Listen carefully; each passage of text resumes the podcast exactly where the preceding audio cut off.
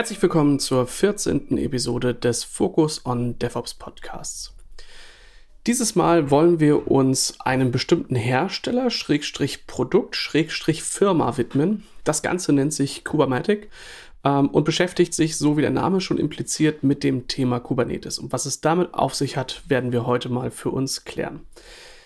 Dabei bin ich natürlich wieder mal nicht alleine, sondern habe zwei Gäste bei mir. Zum einen den Volkmar. Hallo Volkmar. Hallo, moin, Enrico. Was bringt dich heute zu uns? Ja, das Interesse dem, dem Hersteller gegenüber, sage ich mal so. Das, das wird sehr spannend. Freue mich drauf. Danke dir. Und dann haben wir den Sascha Hase heute mit dabei. Hallo. Hallo. Sascha, wer bist du und was machst du eigentlich bei der Kubernetic? Ja, ist relativ äh, einfach gesagt. Ich koordiniere äh, das gesamte Thema Produktmanagement und Entwicklung und probiere ähm, äh, die Firma als auch die Software ähm, im Bereich Edge Computing richtig aufzustellen und in die richtige Richtung sozusagen zu treiben, denn ähm, wir glauben aufgrund von ein paar Vorteilen, die wir haben in der Architektur, dass dieser äh, Zukunftsmarkt uns sehr weit offen steht. Mhm, Träumchen. Ich glaube, da werden wir, äh, oder da interessieren mich nachher auch nochmal die spezifischen Use Cases und warum das so ist. Bevor wir das allerdings klären, glaube ich, sollten wir generell erstmal darüber reden, was ist denn eigentlich Kubernetic?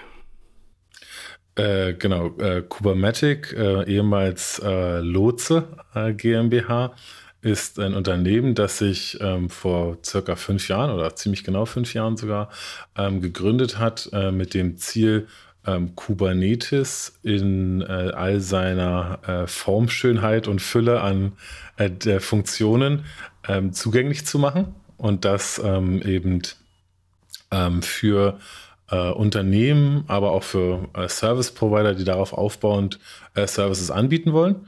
Und dann hat man eben ähm, gleich vom Tag 1 an an einem Multi-Cluster-Management-Orchestrierungstool gearbeitet und hat von da aus ausgehend dann auch noch ähm, zwei andere ähm, Softwareprodukte ähm, gegründet, Cube One und äh, Cube Carrier und hat irgendwann entschieden aus Marketing-Gesichtspunkten, dass Kubernetes, Kubernetes Plattform, also das Hauptprodukt sozusagen, eben auch als Namensgeber etwas besser taugt als Lotse, denn gerade am internationalen Markt war Lotse ein schwierig zu betonendes Thema und hat nicht immer für das Verständnis gesorgt, was man sich vielleicht erhofft.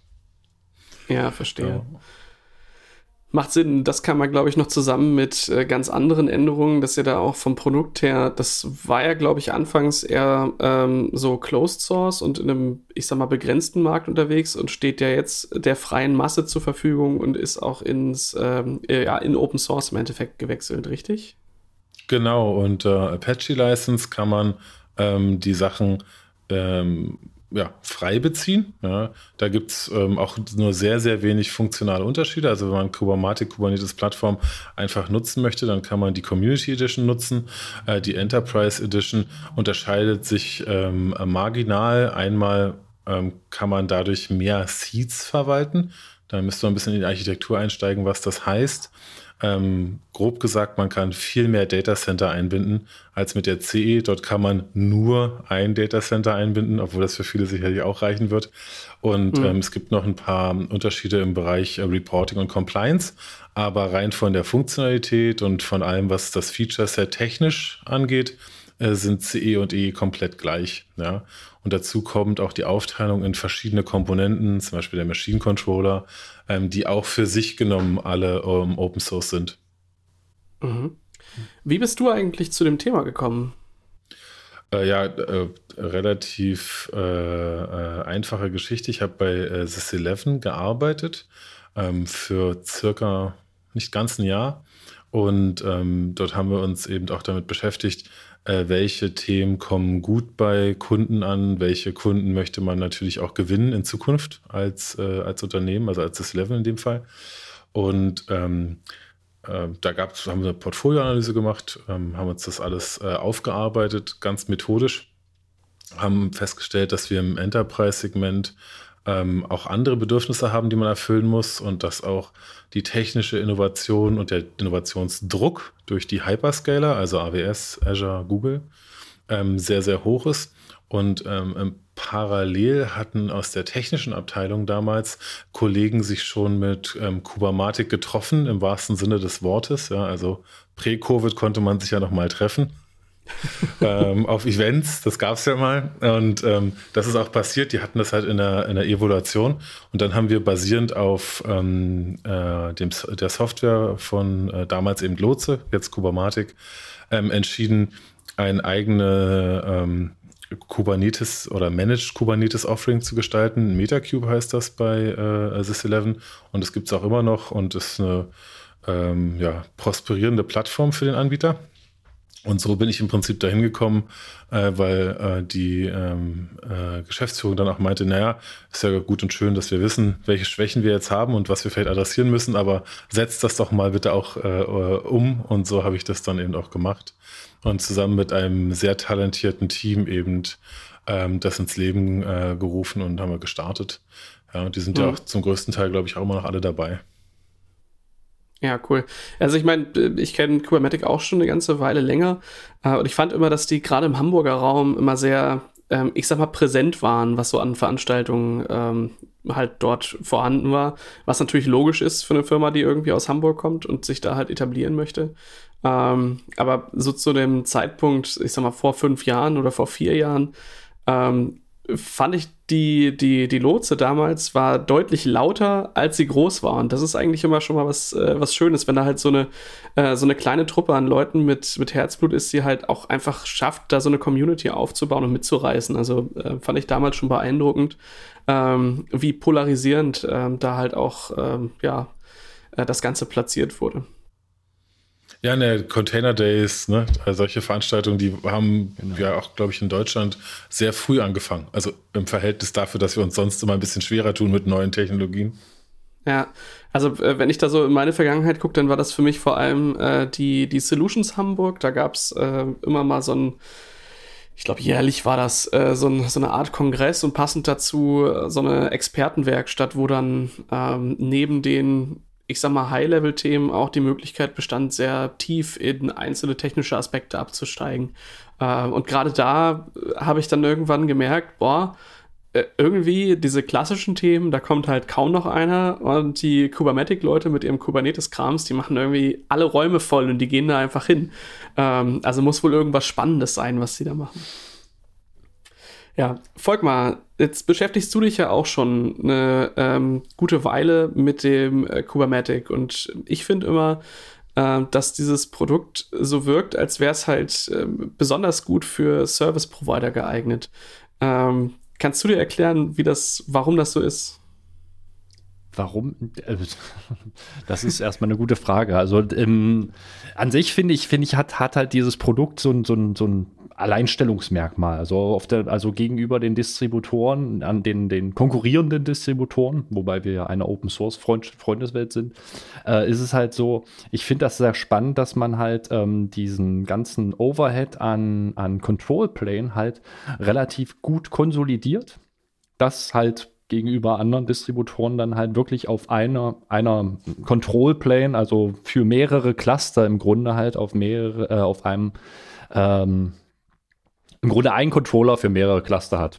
Punkt. Ne? Und das, das ist halt, das, das finde ich halt sehr spannend ähm, an der Stelle. So, so, so kann man natürlich auch relativ einfach ähm, Edge-Bereiche bedienen, äh, die dann halt schlank, schlank ähm, ausgeteilt und äh, also verteilt werden können. Und das finde ich halt an diesem Produkt, das ist ja ein Einstellungsmerkmal an der Stelle. Ne? Genau. Ob das jetzt deine Frage beantwortet, weiß ich nicht. Ich wollte genau auf das hinaus ähm, und dann die Frage an Sascha zurück, ob das eigentlich äh, mit der Grund ist, dass da halt so früh mit der SysEleven als Service Provider zusammengearbeitet wurde und dann erst, ich sag mal, das Problem bestand, bevor das Produkt, äh, ich sag mal, groß entwickelt wurde oder ob es umgekehrt war und von vornherein der Plan war, äh, das so zu bauen, dass es halt besonders diese, ich weiß nicht, ob es eine Nische ist, aber ob es da halt äh, dann, ob es deswegen so gut zusammenpasst oder ob das Zufall ist. Also der, Ur, der ursprüngliche ähm, Kern drehte sich bei Kubamatic immer um, wie betreibe ich viele Kubernetes-Cluster. Und ich glaube, da ist eben auch dem Gründungsteam und wahrscheinlich auch den früheren technischen Mitarbeitern oder den frühesten technischen Mitarbeitern äh, Kredit zu zollen. Man hat sich von Anfang an darauf fokussiert, ähm, wie betreibe ich viele Cluster ähm, vernünftig. Und ähm, ich denke, ähm, es ist ein bisschen auch gegen den Markttrenderfolg. Ja? Also wir können ja auch offen darüber reden, dass andere ähm, ähm, sich ja stärker auf die Adoption von Kubernetes überhaupt fokussiert haben, das ein bisschen einfacher und schöner gemacht haben, ein besseres UI, bessere Usability einfach reingebracht haben, auch in die Arbeitsprozesse. Ich denke, da kann äh, Kubernetes auch immer noch von, von lernen und profitieren, sich anzuschauen, was die Konkurrenz an der Stelle macht. Aber von Tag 1 an und ähm, 2000, ich weiß nicht, 16, 2017 ähm, fortfolgend, da zu sagen, es wird auf jeden Fall eine Welt geben, in der Unternehmen viele, sehr viele Kubernetes-Cluster haben, die unterschiedliche Funktionen erfüllen, die unterschiedlich konfiguriert sind und alles wird gleichartig und gleichmäßig betrieben. Also ich brauche auch einen sehr hohen Effizienzfaktor äh, dahinter. Ja, ich möchte es vielleicht sogar vollautomatisch, wie es immer so schön heißt, betreiben können. Ähm, das ist schon eine ziemlich starke visionäre Leistung, ähm, die ähm, mich auch äh, über die Zeit ähm, äh, dann immer wieder beeindruckt hat. Denn es hat sich immer wieder als richtig herausgestellt, das äh, Produkt und auch die Firma ähm, dahingehend auszurichten. Ja? Man muss sich überlegen, Cube One, ähm, das Tool, womit man einen hochverfügbaren Ursprungscluster erstellt, auf dem man dann Kubernetes ausrollt, weil Kubernetes ist auch noch eine containerisierte Software, am Ende des Tages ähm, kam erst später, viel später. Ja, und äh, man hat sich also ähm, grundsätzlich immer mit dem Problem beschäftigt, wie kann ich äh, eine große Menge äh, in sehr, sehr hoch verteilten Umgebungen orchestrieren. Und ja, ähm, äh, äh, ich denke, es ist auch kein Geheimnis, dass ähm, Kubernetes sich am Anfang äh, auf Service Provider auch ähm, fokussiert hat und auch Bedürfnisse daran ausgerichtet hat. Aber da muss man eben dazu sehen, ähm, bei Groß Großunternehmen, die IT-Abteilung ist grundsätzlich nichts anderes als ein Service Provider. Und äh, viele von den Großunternehmen haben ja dann auch noch viele Service Provider äh, integriert für bestimmte Themen. Ja, also von daher denke ich, kein, kein Wunder und auch kein Geheimnis, dass das die Stoßrichtung war. Ähm, und meine persönliche Auffassung zum Beispiel ist auch, dass wer heutzutage eine Software im B2B-Segment platzieren möchte oder auch einkauft, ja, also es gilt in beide Richtungen, der sollte immer darauf achten, dass ich ähm, starke Multitenancy-Fähigkeit habe, also die Möglichkeit ähm, zu verschachteln ja, und trotzdem zu verwalten, ist in meinen Augen ein absolutes Key-Feature für jede Art von Software im B2B-Bereich. Ich würde nichts mehr ohne kaufen. Hm. Jetzt warst du ja bei SysEleven, ähm, ich sag mal, in der Erstellung oder der Schaffung dieses Services äh, mitbeteiligt, richtig? Ja, genau, genau. Ich war der Product Owner. Was war eigentlich zuerst da? Die Idee, was mit Kubernetes zu machen oder die Kunden, die gesagt haben, wir wollen unbedingt Kubernetes? Nee, tatsächlich bei SysEleven, äh, SysEleven äh, war tatsächlich der äh, erste Impuls, ähm, äh, die Gesamtplattform zu modernisieren. Ähm, äh, wir hatten ja ähm, die OpenStack äh, Cloud, die man äh, auch über mehrere Jahre aufgebaut hatte und da auch relativ äh, früh war. Und ich kann mich auch noch an das äh, Summit 2017, glaube ich, in Boston erinnern. Aber ähm, OpenStack hat, glaube ich, ein ähnliches Problem gehabt und wird es wahrscheinlich auch noch weiter haben. Das ist relativ komplex, selbst für Menschen, die mit dem Thema zu tun haben, muss ich doch sehr, sehr viel konfigurieren, äh, machen, etc. pp. Also das schafft sich ja niemand einfach so an. Und wenn man das dann als Cloud äh, anbietet, ähm, ist es auch für den, für den Nutzer etwas komplexer und vielschichtiger. Und darauf zu sagen, naja, wen interessieren denn jetzt noch VMs? Die Leute denken doch schon an Container.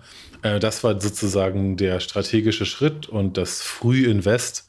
Und ähm, tatsächlich würde ich behaupten, dass das so früh war, zumindest für den deutschen Markt gesehen, ähm, dass ein Angebot bestand, ohne dass es ähm, unendlich viel Nachfrage nach einem äh, Managed Kubernetes Offering gab.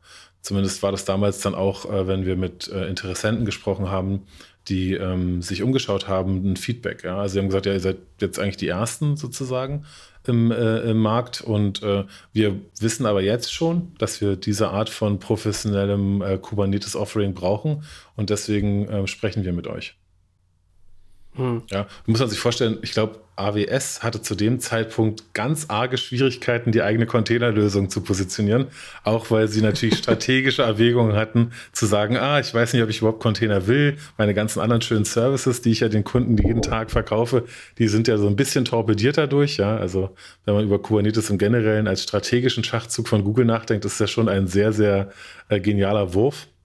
Hm. Und äh, AWS hatte schlicht nichts. Auch äh, äh, Azure hat, glaube ich, gerade die Preview oder so von äh, dem Kubernetes-Dienst äh, ähm, äh, gehabt. Das ist natürlich aus sozusagen aus Marktsicht schon, schon ganz, ganz mutig gewesen. Ja. Und ich glaube aber, sie konnten davon auch stark profitieren. Und ähm, ich weiß nicht, wer heute noch ähm, über nicht containerisierte Workloads nachdenkt das kenne ich eigentlich nur noch, äh, um den Legacy-Betrieb zu gewährleisten. Ja. ja. macht natürlich Sinn. Äh, ist aber vielleicht auch ein Grund, warum dieses Produkt dann doch etwas anders ist, als das äh, bei anderen der Fall ist. Ja, also wo sich sonst sehr viel über, äh, ich sag mal generell die, die Kubernetes Adoption Gedanken gemacht wird. Also wie kann ich das nutzen? Wie kriege ich meine Workloads von A nach B? Ähm, ist das vielleicht etwas, was auch bei eurer User-Gruppe gar nicht so relevant war, weil es halt einfach darum ging, Kubernetes-Cluster bereitzustellen. Und die, die es dann nutzen, sind eh die Early Adopter und die wissen schon, was sie damit vorhaben, müssen jetzt vielleicht nicht ähm, ganz besonders stark an die Hand genommen werden, ähm, um das Ganze auch tatsächlich nutzen zu können. Was dann vielleicht jetzt zukünftig kommt, wenn ihr halt einen größeren äh, Marktanteil noch ähm, äh, erschließen wollt, äh, ist vielleicht dann äh, gerade auch da wieder den Anschluss zu schaffen und das vielleicht nachträglich noch mit reinzubringen oder so. Äh, ja, also tatsächlicherweise ist das, ähm, ist das auch ein äh, Thema ähm, in unserem äh, generellen Support-Aufkommen. Ja, würde ich behaupten, 80 Prozent der Support-Rückfragen, die wir ähm, äh, erleben, äh, sind äh, Rückfragen zum Thema Kubernetes. Ja, wir haben sehr wenig konkrete Kubermatik-bezogene äh, Support-Tickets äh, als Beispiel. Also das ist auch immer noch der Fall. Ich denke, das wird auch noch eine Weile so bleiben. Ähm, aber ja, die Adoption voranzutreiben, das ist Hauptaufgabe, denke ich. Ähm, auch für uns, ja, für jeden. Folg mal, was ist denn aus deiner Sicht eigentlich besser? Die IT, die anfängt, einen Service zu erschaffen oder, äh, also weil sie es proaktiv einfach bauen oder, äh, ich sag mal, der Druck ähm, von der Entwicklung, dass man sowas halt braucht? Uh, na, ich glaube, nee, es, es, ist ja heutzutage so, dass man halt häufig Technologien hat, die im Grunde erstmal Begehrlichkeiten wecken. Also das, so wie du, äh, so wie du, Sascha, das vorhin gesagt hast, ne? Also im Grunde war eigentlich keine Nachfrage da. Ich bringe das Produkt an und, und äh, dann, dann wird es schon Nachfrage geben. Ähm, sowohl als auch, glaube ich. Also wenn, wenn ich halt ähm, eine Möglichkeit schaffe, Technologien bereitzustellen. Also ohne dass erstmal eine Nachfrage da ist, kann das natürlich ein Door-Opener sein für bestimmte weitere Schritte. Ne? Also wenn ich zum Beispiel sowas wie Kubernetes habe, was ja natürlich kein Pappenstiel ist, das, das, das installiere ich jetzt nicht mal so ohnehin. Und ich, ich habe da aber halt ein Multicluster-Management, was mir dann halt die äh, Möglichkeit gibt, äh, einfach ähm, Cluster zu, zu provisionieren, dann, dann, dann ist das ja schon mal eine gute Möglichkeit. Ne? Ähm, der Druck der Entwicklung ist aber wichtig, weil das der Innovator ja in der ganzen Geschichte ist. Also das sind ja die Innovatoren, die dann halt dazu führen, dass Produkte ausgebaut werden und besser werden. Ja. Also man braucht ja auch irgendwo Anforderungen, um dann halt in die Richtung zu führen. Dementsprechend sowohl als auch. Das Vorgehen ist aber schön. Ja ich glaube, wenn, wenn beide gemeinsam oder äh, beide Richtungen gemeinsam entscheiden, hey, lass mal was Neues machen, dann ist es wahrscheinlich noch am besten. Ähm, ja. Aber die Realität zeigt ja schon irgendwie, dass ähm, eine der beiden Seiten immer anfängt und sagt, hier, wir wollen einen neuen Service bauen, weil wir uns vielleicht auch gegenüber anderen ähm, anders positionieren wollen. Ja, also dieses klassische, äh, wir wollen trotzdem äh, wir eine interne IT sind, noch relevant sein gegenüber äh, Cloud-Providern, wo da das auch, glaube ich, manchmal die naiv etwas ähm, uninformierte falsche Sichtweise ist, denn, denn äh, Cloud Provider macht ja jetzt eine IT nicht unbedingt ähm, obsolet. Ist aber meistens so die Angst, die ich da sehe. Und auf der anderen Seite ähm, ist dann das, das äh, die Zusammenarbeit eigentlich so das Wichtige, um da gemeinsam halt die Service zu schaffen und gemeinsam ja. da voranzukommen. Absolut. Jetzt ist ja ein Thema, ähm, was man überall sieht, äh, dieses Thema mit Edge. Und da äh, würde ich gerne nochmal reingehen, denn ich glaube, das haben wir bisher noch nicht gemacht. In warum ist Edge und Kubernetes eigentlich so ein Riesenthema aktuell? Also warum treibt das viele Kunden und warum treibt das auch viele Hersteller genau für äh, dieses Szenario der ähm, weit entfernten, etwas schlecht angebundenen ähm, oder einfach sehr verteilten ähm, Installationen irgendwas zu schaffen, was noch besser, leichtgewichtiger, ähm, agiler ist als so ein klassischer Kubernetes-Cluster. Warum? Hm, ja, ich weiß gar nicht, ob der Kubernetes-Cluster agiler werden muss, aber ich äh, fange vielleicht mal äh, bei dem Thema an, was ihr gerade abgeschlossen habt. Ähm, Cloud-Provider, äh, ja, also die großen, ähm, bieten ja sehr innovative Dienste an. Ja, der, das eigentliche Hemmnis, was die haben, ähm, aus meiner Sicht zumindest, ist einmal den Nutzer natürlich auf die Plattform zu bekommen und äh, dann zu halten und Konsum anzuregen, ja, das, diesen ganzen Zyklus. Aber ähm, es geht natürlich auch darum, wenn ich schon auf Cloud-Provider A und B bin, warum gehe ich noch auf C? Also wie integriere ich das dann letztlich? Ähm, da ist ja auch ein sehr erheblicher Aufwand dahinter. Und ähm, da kommt jetzt meiner Meinung nach der Brückenschlag äh, zu Edge ganz, äh, äh, ganz natürlich. Wenn ich jetzt ähm, weitere Lokationen anbinden möchte, äh, weitere Standorte anbinden möchte, dann habe ich das gleiche Bedürfnis wieder. Dann sage ich mir, ja gut, ich, will ich alles machen, finde ich alles ganz toll, ja, möchte ich alles schaffen, aber ähm, wann und wie und durch welche Schritte integriere ich denn jetzt eigentlich welche Geschichte? Und äh, wie schaffe ich das am Ende alles? Und wie behalte ich den Überblick und ähm, behalte äh, so gesehen auch die Überhand, ja, äh, um die Komplexität zu bändigen? Und da ist natürlich eine standardisierte deklarative API, wie sie Kubernetes anbietet, ein wunderbares Mittel, um dem Herr zu werden. Denn, und dann hm, bin ich, äh, bin ich relativ forsch, da sage ich, äh, die IT hat sich äh, lange Jahre ausgeruht ja, und hat immer nur im standardisierten Data Center etwas gemacht. Und wenn es dann hieß, aber ich möchte bitte in meinem äh, in meinem Fashion Store oder äh, auch ganz normal in meinem Lidl, Aldi, wie auch immer, ähm, ein bisschen mehr ähm, äh, Daten äh, aggregieren, auswerten, benutzen, äh, dann hieß es immer, oh, oh, oh, ganz schwierig, ganz, ganz schwierig. Auch das Thema Konnektivität äh, sehe ich ein bisschen anders als, äh, als glaube ich, so der allgemeine Trend ist. Äh, Konnektivität äh, im Edge-Kontext wurde immer als das Killer-Argument schlechthin genutzt. Ja, oh, und dann hast du schlechte Anbindung und dann ist sie vielleicht nicht, nicht immer verfügbar und, und, und da kann ich nur sagen, naja, aber daran arbeiten doch die ganzen Telco-Unternehmen äh, ohnehin. Konnektivität wird in fünf Jahren viel weniger als ein, äh, ein Thema sein als jetzt. Und wir sind natürlich auch schon x-fach weiter als vor zehn Jahren. Von daher glaube ich auch, dass Konnektivität nicht das Thema wird. Das Thema wird sein, wie erschließe ich jetzt all meine ähm, äh, Regionen, all meine ähm, Standorte ja, in einer möglichst äh, verwaltbaren und überschaubaren Art und Weise.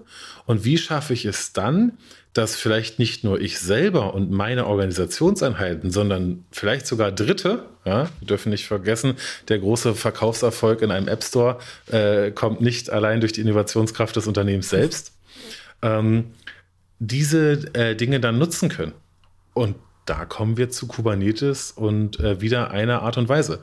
Denn wenn ich eine containerisierte Anwendung erstellt habe, die tatsächlich verteilbar ist, und da rede ich jetzt nicht von, ich habe äh, Verfügbarkeitszone 1 und 2, sondern ein Teil der Anwendung läuft vielleicht, äh, wie ich das schon gesagt habe, in einem Fashion Store. Ja?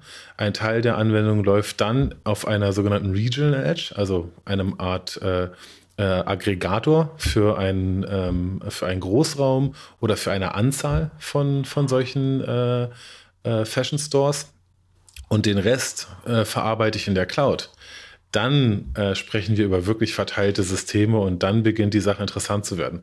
Warum ist das jetzt wichtig? Ganz einfach, wenn wir die, uns die Datenmenge anschauen, und zwar nicht nur die prognostizierte, sondern die reale, die wir alle mit unseren Mobiltelefonen bereits ähm, erschaffen, ja, die, äh, äh, wir sind ja auch Treiber dieser Entwicklung, dann ist ganz klar, wenn ich jetzt im ähm, Kontext von IoT oder auch von, ähm, äh, von innovativeren äh, Konzepten und Integration zwischen Anwendungen ähm, Gut ja, und, äh, und herstellenden Unternehmen äh, mich bewege, werden wir noch mehr Daten produzieren. Und die kann ich nicht alle unendlich oft Nord-Süd, Ost-West äh, hin und her schicken, sondern ich muss mir vorher Gedanken machen, okay, möchte ich jetzt eigentlich wirklich jede einzelne Nutzerdate hin und her senden oder möchte ich eigentlich nur wissen, wie viele äh, haben A, B und C gemacht und wie viele wollen E, F und G machen?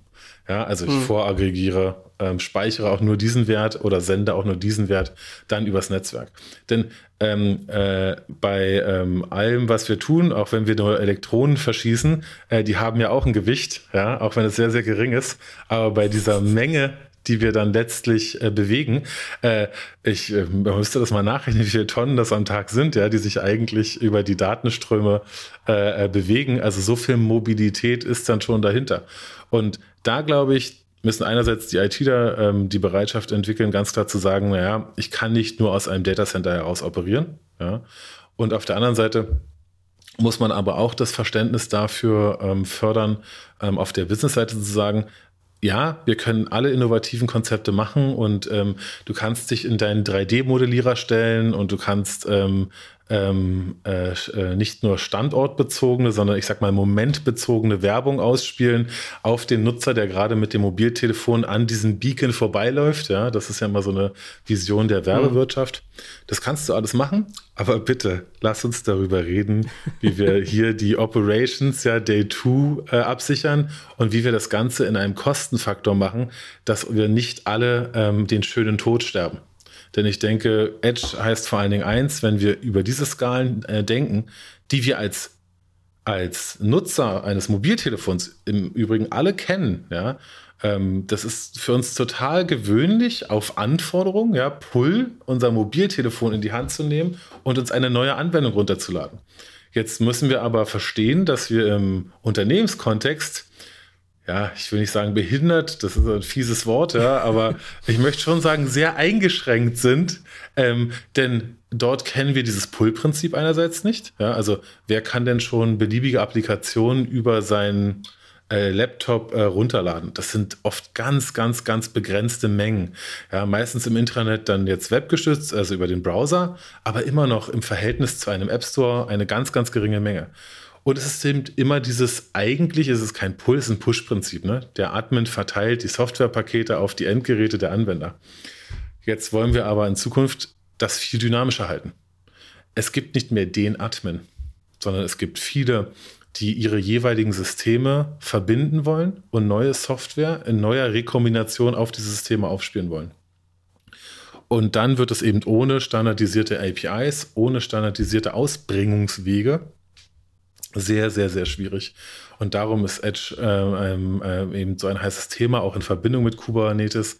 Denn ähm, wenn ich jetzt einfach mir vorstelle, dass überall, wo ich ein bisschen Rechenleistung habe, ja, ich sage immer, die, die, das Gleichnis ist Compute, Network und Storage, das haben alle in größerer oder kleinerer Ausprägung vorhanden. Ähm, das habe ich jetzt zur Verfügung. Das ähm, ähm, ähm, äh, verwalte ich jetzt über Kubernetes, ja, über meine deklarative API. Dann habe ich ein extrem mächtiges Werkzeug, um diese Anforderung, ja, dass ich Push und Pull habe und dass ich heute Anwendung äh, A in Version 1 habe und morgen Anwendung B in Version 1.2 weil ich einfach testen möchte, was funktioniert besser, ja. In der Webentwicklung, wir kennen äh, alle die wunderschönen AB-Testings, Heatmaps und was man nicht alles äh, mhm. Äh, zu leisten imstande ist im Bereich Software ja, das gleiche ist aber für einen, äh, zum Beispiel äh, Schwarzgruppe jetzt kauft dann Deal. Ähm, wenn ich das richtig weiß, die haben dann halt spezielle Testshops, ähm, wo ähm, äh, alles ein bisschen anders aufgebaut wird und wo sie auch äh, solche A-B-Testings machen. Aber ah, die sind sehr, sehr aufwendig. Das ist alles mit viel mehr Aufwand verbunden. Und wenn ich jetzt eben durch, ähm, durch eine flexible ähm, IT-Architektur solche Dinge sehr, sehr schnell ändern könnte ja, und ähm, vielleicht sogar ähm, äh, von dem, was der Nutzer sozusagen mitbringt, ja, also nutzergesteuert, eine Anforderung ändern will. Ähm, was äh, kommt morgens ins Regal, was kommt mittags ins Regal und was wird abends nachgelegt, ja, nehme ich mal als typisches Beispiel. Denn die wissen natürlich schon sehr genau über ihre Käuferprofile Bescheid. Also wir sind ja alle sehr, sehr durchleuchtet am Ende des Tages, gerade als statistische äh, auswertbare Masse. Ja. Ähm, mhm. Jetzt mangelt es aber häufig an der Fähigkeit, das umzusetzen. Ich habe ein schönes Beispiel immer. Ein Freund von mir, der arbeitet, ähm, der, ist, der wartet ähm, Gabelstapler. Ja? Und die sind auch schon relativ weit. Da kommt der LKW mit den Ersatzteilen und legt in sein Fahrzeug ähm, die Ersatzteile für den nächsten Tag und nochmal so allgemeines Geraffel, was man immer braucht. Ja, das ist also On-Demand, On-Time Delivery. Ähm, besser wird es nur, wenn ich noch mehr über den Zustand des Gabelstaplers äh, äh, weiß, ja, äh, auslesen kann und so weiter und so fort. Und auch da wird dann wieder äh, äh, die Achtung kommen. Bitte denkt daran, das muss alles betrieben werden, das muss alles operationalisiert werden und es muss sehr, sehr preiswert werden wenn wir in diese, äh, in die Edge hineingehen, hat ja die LF Edge Foundation eine schöne Definition geliefert. Und ich denke, das kann jeder auch nachvollziehen, wenn wir über so die Kleinstgeräte äh, sprechen. Constrained Device werden die dann oft genannt. Ähm, wenn wir darüber nachdenken, also ein einzelner Sensorendpunkt zum Beispiel, wenn wir davon äh, Tausende in einer Fabrikhalle haben, dann darf es nicht äh, teuer sein, diesen Sensor zu verwalten, anzusteuern und gegebenenfalls sogar kleinere Änderungen durchzuführen, also in dem, was er ausliest oder in welchem Intervall er Dinge ausliest. Wenn das teuer ist, wird es nicht passieren. Und ich habe Edge-Projekte hm. gesehen, die sind an 1,7 Cent äh, je Artikel, den das Unternehmen sozusagen äh, aufwenden musste, gescheitert, weil sie gesagt haben, nee, in der Masse ist uns das zu viel. Ähm, diesen Kostenfaktor, den halten wir für nicht vertretbar und das wollen wir nicht eingehen. Und da wird es auch nochmal interessant, denn ich habe jetzt auch viele äh, äh, Pitches mitbekommen von Unternehmen, die sich im Edge-Bereich positionieren wollen, die ihren Investoren ja auch immer versprechen, dass sie auch auf dem Constrained Device noch eine Lizenzgebühr ganz im Sinne von Software Eats World ja, äh, äh, erreichen werden und sie werden so viele Endpunkte haben. Es wird so unglaublich und sie werden so reich. Ähm, ja. Ich glaube, da wird der Endkunde noch mitsprechen äh, dürfen und wird wahrscheinlich sagen, naja, aber bezahlen möchte ich das eigentlich nicht. Ähm, ja. wie, was machen wir jetzt? Ja? Also im Endeffekt eine sehr, sehr vielschichtige ähm, Geschichte. Ähm, ich versuche das gerade mal für mich zu rekapitulieren. Wir haben auf der einen Seite die komplette Veränderung der Netzwerke, die aufgrund der Datenmengen, die wir halt vor uns haben, eigentlich revolutioniert werden müssen. Also wenn man sich das jetzt anguckt, ist da halt viel Bandbreiten getrieben, ist es viel halt vor allem Backbone betrieben. Das heißt, äh, das ist halt trotzdem dieses Internet so verteilt ist, eigentlich noch sehr suboptimal, wenn man halt überlegt, wie viele Daten man da so durchkriegen muss. Also da so zentrale Dreh- und Angelpunkte, solche Backbones zu haben, ist da dann wahrscheinlich schon eher kontraproduktiv. Und wenn man das ein bisschen anders denken würde, gehen wir mal jetzt davon aus, äh, wir, wir nehmen uns jetzt mal fiktiv äh, eine Video-Streaming-Plattform. Ähm, und ich weiß halt ganz genau, die Chancen stehen eigentlich ganz gut, dass innerhalb desselben Stadtteils äh, in unterschiedlichen Zeiten mehrere Familien dieselbe Sendung gucken. Warum dann nicht ein Peer-to-Peer-Prinzip machen, wo der Erste, der es runterlädt, das halt hat, sein Upload aber mitnutzt, um einzelne Fragmente dieser Serie, dieses Films äh, mitverteilen zu können, was dann wiederum die Backbones deutlich entlasten würde und einfach die Information dahin tragen würde, wo sie halt gebraucht wird. Ja, also solche Konzepte gibt es ja. Ähm, auch mit neuen Internetprotokollen, äh, ich glaube IPFS ist das, äh, wenn ich mich nicht äh, recht entsinne, äh, die auch da versuchen, ähm, ja, so Distributed Internet-Ansätze zu schaffen, so Peer-to-Peer-Protokolle immer mehr damit reinzubringen, um auch die Verteilung von Daten äh, zu machen. Dann natürlich dieses Thema, äh, dass Dinge immer smarter werden. Da sind die Läden, glaube ich, so ähm, ein großer Teil. Dann hast du diese ganzen Themen mit äh, Städte und Infrastruktur und all das will ja irgendwie bespielt werden. Deswegen ist da also Kubernetes die API schlechthin, um Infrastruktur zu definieren. Erstmal egal, in welcher Richtung. Ich bin mir bloß noch nicht so sicher, ob das am Ende Kubernetes bleibt also so wie wir das jetzt halt kennen, ja, wir können damit Dinge definieren, sowas wie äh, Volumes, sowas wie Load Balancer, sowas wie Applikationen an sich. Ähm, aber meinst du, wir werden an einen, an einen Punkt kommen, wo wir Sensoren damit mit Software versorgen? Hm, ja, davon gehe ich aus. Also ich denke, dass auch gerade die, ähm, die nächste Schwelle, ähm, die wird sehr, sehr zeitnah kommen. Die wird getrieben sein durch Entwicklung aus dem KI-Bereich. Ähm, nämlich wenn wir dann anfangen, ähm, jetzt nehmen wir mal an, wir haben die Dinge verbunden, ja, zumindest in einem Gros. Äh, da müssen wir keinen, keinen riesen erreichen. Da reicht 60 Prozent locker aus. Ähm, wenn wir jetzt ähm, dann anfangen, ähm, äh, KI-getrieben Wertschöpfungsketten zu optimieren, äh, wie das KI in anderen Bereichen schon getan hat und bewiesen hat, wie mächtig sie ist, ähm, dann werden wir ähm, eben die Wertschöpfungskette umstellen und dann werden wir wieder die gleichen Probleme und äh, äh, Themen haben. Äh, dann werden wir wieder nicht flexibel genug sein und so weiter und so fort. Und wenn ich mir jetzt vorstelle, dass ich ähm, äh, die Container, also Kubernetes ist ja nicht nur Kubernetes, sondern auch die Ausbringung von containerisierter Software. Ja, also mhm. äh, Docker und Co. haben ja daran einen ähnlich großen Anteil an dem Erfolgskonzept.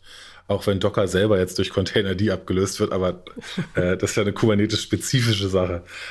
Ja. Dennoch geht es ja darum, ich habe jetzt wieder ähm, äh, ein Stück Innovation geschaffen oder ein Stück Mehrleistung geschaffen, äh, indem ich eine neue Version äh, von meiner Software geschaffen habe.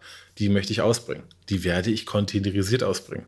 Also ich sehe zumindest jetzt nicht, dass das ähm, äh, sehr schnell abgelöst wird. Manche sagen ja, äh, Function as a Service, ja, Serverless wird uns äh, dahin bringen.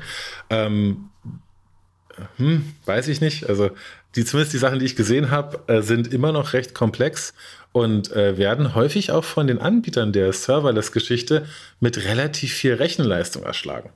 Jetzt äh, ja. habe ich aber eben genau das Thema Constrained Device. Der Name sagt es ja schon. Ich habe eben Einschränkungen. Ähm, es wäre doch viel schlauer, wenn ich ähm, äh, einen Container designen könnte, der äh, vielleicht sehr nah äh, oder direkt Assembler spricht und äh, dann wieder ähm, diesen Constraint, nämlich minimale CPU, Memory äh, oder Speicherkapazitäten, ähm, genau auszutarieren. Denn die Entwickler sind ja dazu in der Lage. Sonst hätten wir auch keinen Sensor. Also gibt es auch hm. irgendjemand, der diesen Sensor in irgendeiner Weise programmiert hat auf einem Weg. Jetzt ist lediglich die Frage, kann ich ihn reprogrammieren ja, und kann ich dies kosteneffizient tun und ausbringen? Und ähm, selbst wenn Kubernetes als solches nicht auf dem Constraint Device landet, so wäre doch die Konnektivität an einen Kubernetes-Cluster, der ja schon sehr, sehr viele Fähigkeiten mitbringt, äh, denen ich verschiedene Netzwerkprotokolle beibringen kann und so weiter und so fort, ähm, eine mindestens mal an, äh, erstrebenswerte Lösung, denn dadurch weiß ich zwei Sachen. A, die äh, Virtualisierung oder Verwaltung von diesem Kubernetes-Cluster kostet mich hoffentlich nicht die Welt. Denn wir reden ja immerhin über ein frei verfügbares Allgemeingut ähm, im mhm. Sinne von Open Source. Und B, ähm, wenn ich mehr Sachen anschließen möchte, ähm, ist das auch kein, äh, kein großes Thema. Wenn ich mir vorstelle, ich möchte jetzt äh, keinem, keinem Großunternehmen zu nahe treten, aber wenn ich mir vorstelle, äh, Siemens hätte äh, Edge erfunden und alles, was damit zu tun hängt, dann würden sie wahrscheinlich für jeden, jede Mehrkonnektivität, jede, also wirklich jedes Gramm, ja, einen Mehrpreis verlangen. Und ich glaube, das würde die Innovationskultur ähm, ein Stück weit hemmen. So, deswegen müssen wir schauen, wie würde, also was ist die Alternative? Mir ist jetzt erstmal im Moment zumindest keine bekannt. Und ähm, von all, was mein Verständnis von Kubernetes angeht ähm, und äh, von Software, würde ich sagen, wir können zumindest die Probleme der nächsten fünf bis zehn Jahre sehr, sehr gut damit erschlagen und können uns zumindest einmal auf das Niveau begeben. Ähm, ich glaube, ähm, äh, Hyperconnectivity wurde da als, als, als, als Stichwort ins Spiel gebracht, indem wir alles äh, vernetzen. Ja, oder mehr oder minder alles in der Lage sind zu vernetzen. Die Gegentendenzen und die Gegenbestrebungen sind ja trotzdem da ähm, äh, Großunternehmen oder Organisationsteile wollen ähm, dann doch wieder nur in geschlossenen Netzwerken kommunizieren, möchten ähm, äh, ihre Software, wie heißt das immer so schön, air-gapped betreiben, ja, also eigentlich mhm. disconnected vom Netz und wollen selber zum Beispiel ein Verteilerzentrum schaffen, ähnlich wie ein Logistikunternehmen, von dem aus sie die Softwarepakete an bestimmte Stellen liefern und wo nur von bestimmten Stellen aus auch Software aufgenommen werden darf, um zum Beispiel Security-Themen aufzugreifen. Aber all das ist halt über äh, ähm, äh, verschiedene Kubernetes-Cluster, die verschieden konfiguriert sind, immer wieder möglich. Ja, ich weiß ganz genau, dass wenn meine Kubernetes-Cluster jetzt nicht komplett outdated sind, dann funktioniert die Software immer gleich. Ja, oft funktioniert Software zwar am Anfang nicht, ja, also das ist auch kein Geheimnis, aber wenn sie dann einmal in Produktion gebracht ist, erweist sie sich doch als erstaunlich ähm, äh, äh, robust und ähm, viele von unseren Bankkonten laufen auf Systemen, die wir eigentlich nicht mehr kennen sollten.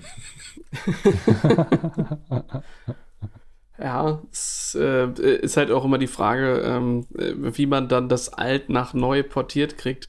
Ähm, ich, ich glaube, eigentlich ähm, hätte ich auch nichts dagegen, wenn das alles nochmal eingerissen und neu gemacht werden würde. Also wenn die äh, Fintech-Unternehmen, die da halt unterwegs sind, dann doch irgendwie so groß werden, dass sie das übernehmen, als jetzt zu versuchen, den, ähm, die, die, ich sag mal, Legacy-Dinge, die sich da halt eingefangen haben oder gebaut wurden über die letzten Dekaden, äh, dass man einfach sagt, okay, komm, es, äh, der Markt regelt das und äh, die alten äh, überlassen den neueren das Feld und dann hat man dann zwangsläufig einen Technologiewechsel. Ich weiß nicht, ob es die, äh, die, die bestehenden ähm, Firmen da tatsächlich schaffen, die äh, ja, ihre alten Sachen so weit zu so neu zu erfinden, ähm, weil halt ja auch immer erstmal so dieses, dieses Thema Sicherheit mit dran steht. Ne? Es ist ja schwierig zu sagen, komm, ich schmeiß jetzt alles, was ich habe, weg und mach das mal neu, weil im Endeffekt ist es Risiko. Auf der anderen Seite hat man ja immer noch ganz viel Kapital halt zu schützen, ganz viel bestehende Dinge, ähm, wo man erstmal sehen muss, kann man, will man, darf man die überhaupt überführen, währenddessen so ein Startup einfach dasteht und sagt, ja, äh, wir fangen jetzt hier erstmal an und entweder ähm, wird das was oder halt auch nicht, aber wir haben halt kein, kein Altgeschäft, was wir mitziehen müssen. Ja, die, die Halbwertszeit von einem Unternehmen ist irgendwie 13,7 Jahre oder irgend so eine nette Zahl. Also es ist ja nicht so, dass die einen Schulabschluss schaffen würden. ähm, äh, in, der, in der Regel eben nicht, ja. Und dann gibt es halt wieder Ausnahmen. Aber ähm, äh, äh, die Erwägung äh, im Bereich Security oder das hat schon lange Bestand und solche Sachen, das ist ja ähm, auch oft eigentlich eine Kostenfrage. Das geht ja gar nicht darum, äh, wenn das alles zu einem Spottpreis möglich wäre, ja, dann äh, würden das ja viele machen. Aber einerseits ist es natürlich so, dass ähm, Wissensträger ähm, auch mit dem Wissen verhaftet sind ja, und verbunden. Und äh, jetzt zu sagen, du schmeißt doch mal diese ganzen Paradigmen weg, denk dich doch mal da raus und jetzt äh, guckst, guckst du mal auf die CNCF-Landscape und sagst mir, wie wir das damit neu machen. Ja, schwieriges Thema. Könnte schiefgehen. Äh, nee, wird schiefgehen, natürlich. Ähm, das ist halt einfach eine, auch eine, denke ich, eine Frage von Notwendigkeiten, aber ähm, ich bin selber auch äh, Sparkassenkunde, äh, äh, schon ja, aus Gewohnheit könnte man sagen. Äh, wenn ich mir dann manches Mal die äh, App oder das Web-Frontend äh, angeschaut habe, ähm, ich würde jetzt sogar noch zwei, drei Jahre zurückgehen. Da dachte ich zwischendurch wirklich, ich muss irgendwie irgendwen äh, äh, äh, anrufen und mich äh, ganz, ganz äh, unsachgemäß beschweren über die Funktionalitäten, die ich angeboten bekomme.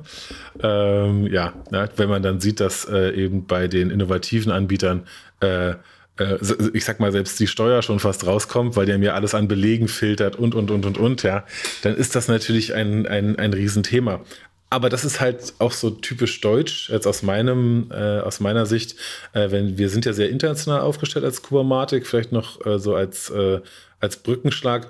Wir sind in 17 Ländern inzwischen, glaube ich, äh, ansässig mit Mitarbeitern, also weil wir einfach nur nach Best Talent sozusagen rekrutieren ähm, und ähm, uns die Zeitzone fast nicht interessiert. Ja?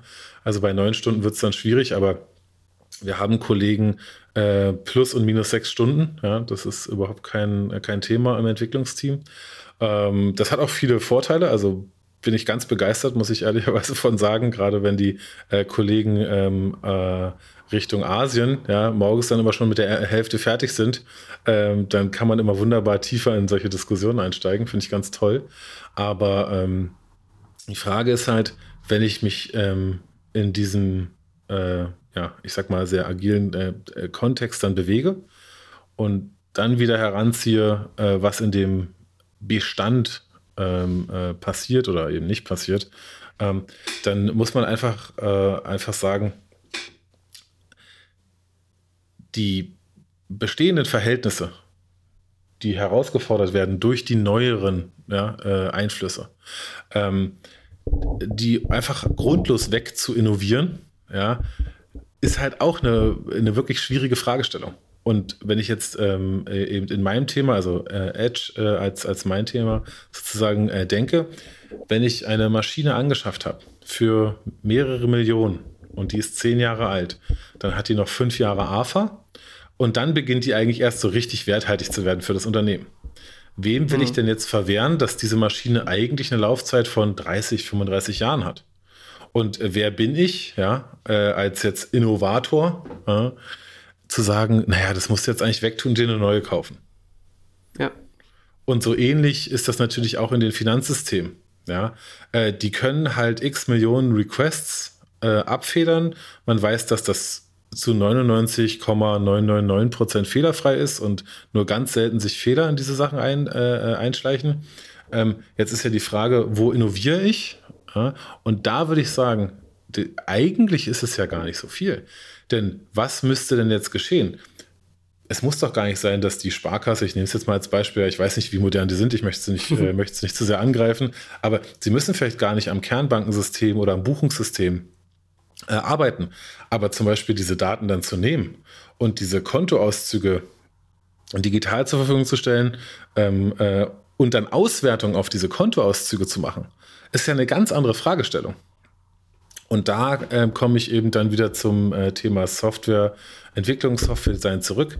Wenn ich jetzt die Möglichkeit habe, solche Module hinzuzufügen, zu verändern, auch wieder zu testen, funktioniert eigentlich Modul A oder Modul B besser, dann bin ich in der Lage, ähm, da vorwärts zu gehen. Und das gibt mir Kubernetes ähm, als, äh, als Kerntechnologie von Haus aus. Und das finde ich das Spannende.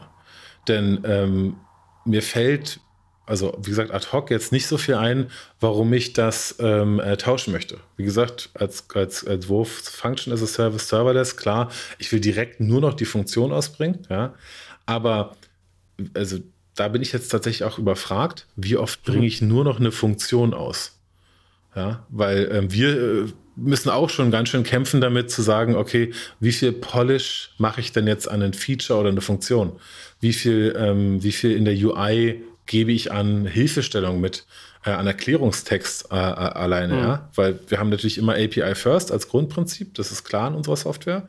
Ähm, geht gar nicht anders. Alles muss automatisierbar sein, also kommt alles über die API. Aber dann kommen wir halt schon dazu. Äh, ich habe ein schönes Beispiel. Ähm, äh, die Spot-Instances von AWS. Ja im Machine Controller, also der Komponente, die sagt, hier gib mir eine Maschine und die dann auch äh, aufbereitet, um in den Kubernetes-Cluster überführt zu werden, ist die Logik fertig bei uns. Überhaupt kein Problem. Aber wir haben das Problem damit nicht erschlagen. Ja, wir dachten, wir hätten es, aber wir haben uns dann mal einfach verschätzt. Denn jetzt geht es darum, ach ja, stimmt, da gibt es ja den Spot-Markt. Das heißt, ich kann bieten. Wollen wir diese Instanztypen eigentlich mit anbieten oder wollen wir nur die Plain-Instanzen anbieten? Ach so, hm. wo trage ich eigentlich den Wert ein, um zu bieten? Oh, Mensch. Ja. Und so weiter. Also, und dann kommt man halt vom Hundertsten ins Tausendste. Ja, muss ich immer noch ja. fragen. Ähm, äh, ich glaube, eine typische Aufgabe für einen Produktmanager muss ich halt immer fragen, okay, womit erziele ich jetzt eigentlich die Wertsteigerung ähm, ja, äh, am Kunden? Aber das ist, das gilt dann universal eben ähm, äh, im Edge-Markt genauso äh, wieder. Ne? Binde ich jetzt den Sensor ein? Muss ich den wirklich einbinden? Und so weiter und so fort. Folgt mal jetzt mal so in deine Richtung. Ähm, wir haben es ja durchaus schon mit einigen Dingen und Endpunkten zu tun äh, oder einigen Datenmodellen im Endeffekt, die im Kubernetes abgebildet werden wenn du dir da so die Zukunft anhörst und äh, überlegst, was das noch an zusätzlicher Komplexität bedeutet, was macht das mit dir?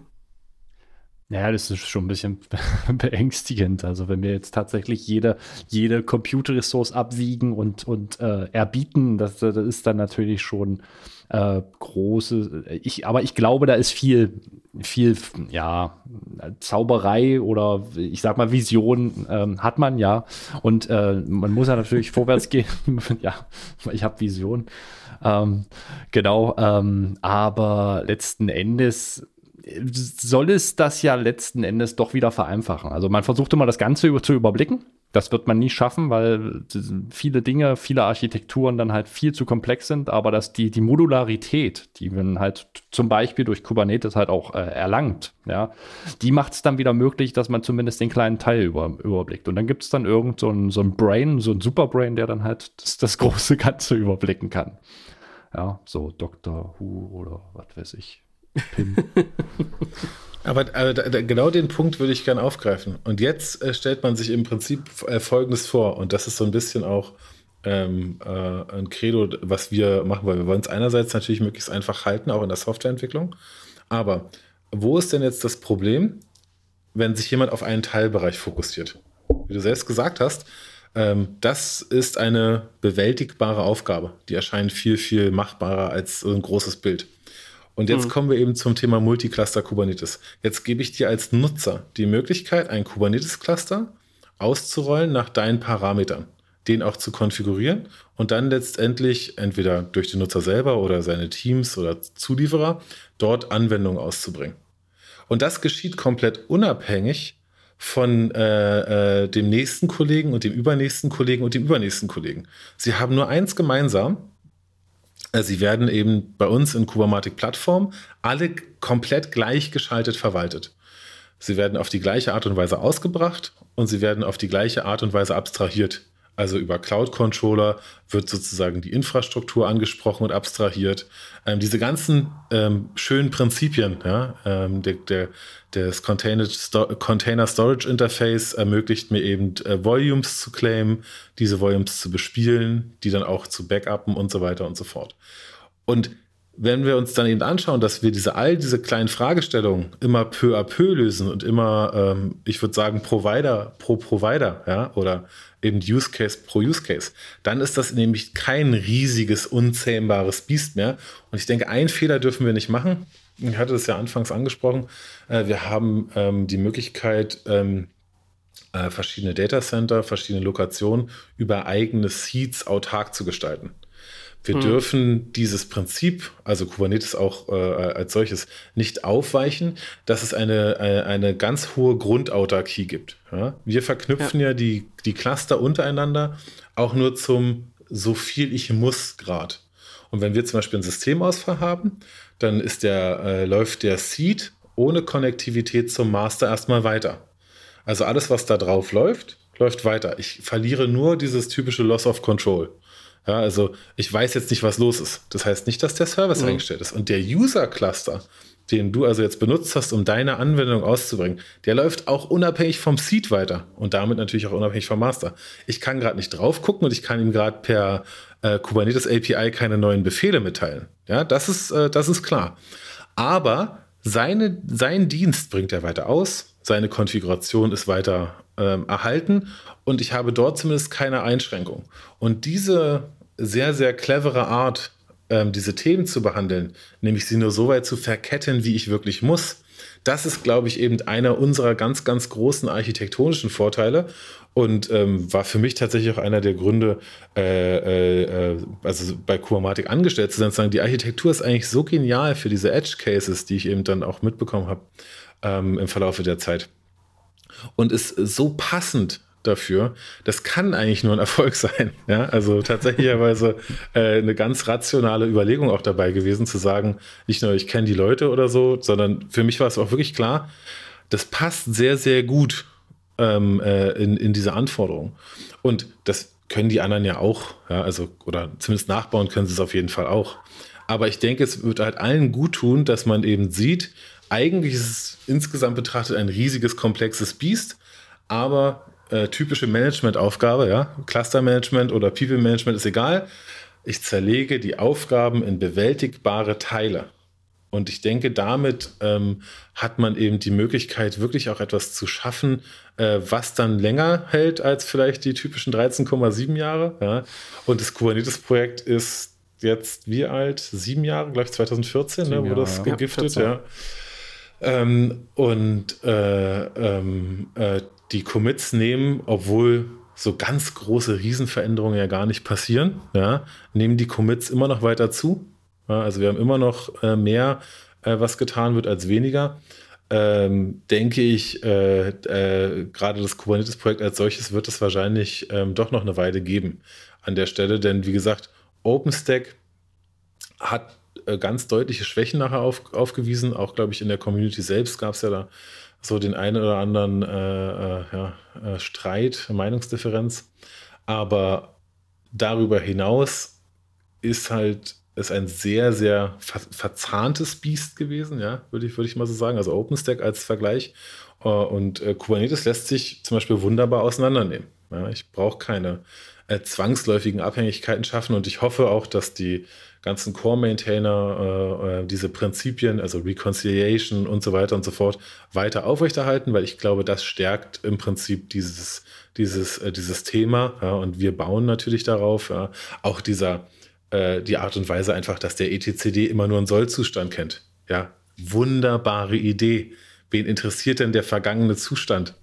Ja, das, das was war, das interessiert niemanden. Das sollte äh, mhm. uns allen sozusagen auch als Mantra vielleicht manchmal gereichen. Ja, nein, wie ist denn der Sollzustand? Lass uns doch über den Sollzustand reden, nicht ja. über, also ja, ist auch so typisch deutsch, so Schuldzuweisung. Wer hatte Schuld? Ja, klar. äh, gibt's, das Thema gibt es da gar nicht. Ja, genau. Das gibt's da gar nicht. Sondern, nee, wie soll es denn aussehen? Ja? ja? Wie soll es denn sein?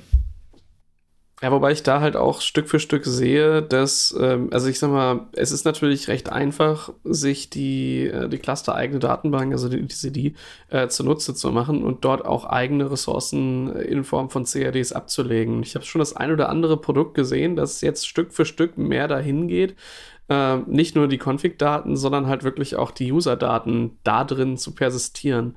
Und das ist natürlich dann ähm, architektonisch für ein Setup, wo du halt sagst, ja, Loss of Control ist das eine, äh, aber für die wäre es dann halt tatsächlich äh, Loss of Data äh, oder also ein kompletter Service-Zusammenbruch, wenn die Control-Plane nicht da ist. Was wiederum aber eigentlich ähm, einfach dem schlechten Design geschuldet ist, wo man aber auch aufpassen muss, weil es ist halt, es ist halt so schön einfach verfügbar, ne? Ja, genau, aber das sind halt diese, diese, diese, diese Nicklichkeiten und Kleinigkeiten, die, ähm, äh, da muss man einfach äh, stark bleiben, ja, während den Anfängen. Ähm, ist, glaube ich, ein sehr alter Spruch. Ähm, und sich gewahr machen, warum haben die das eigentlich so gebaut? Und was fange ich mir da ein? Und ähm, auch ein großer ETCD, ja, also wenn die, wenn die Größe anschwillt, zumindest äh, war das 2019 noch ein ganz, ganz äh, klares Thema, ähm, macht große Performance-Probleme äh, ab einem bestimmten Punkt, gerade bei äh, Clustern mit ordentlich Workload. Und ähm, solche Geschichten sollte man sich äh, wirklich also äh, dreimal überlegen, denn das muss man ja nicht tun. Man muss nicht alles zwanghaft dort reinschreiben. Ähm, gibt genug Wege drumherum und gibt auch genug äh, äh, andere Ideen. Ähm, aber da wird sich dann auch am Ende durchsetzen, ähm, denke ich, was skalierungsfähiger ist. Ganz, ganz klar. Mhm.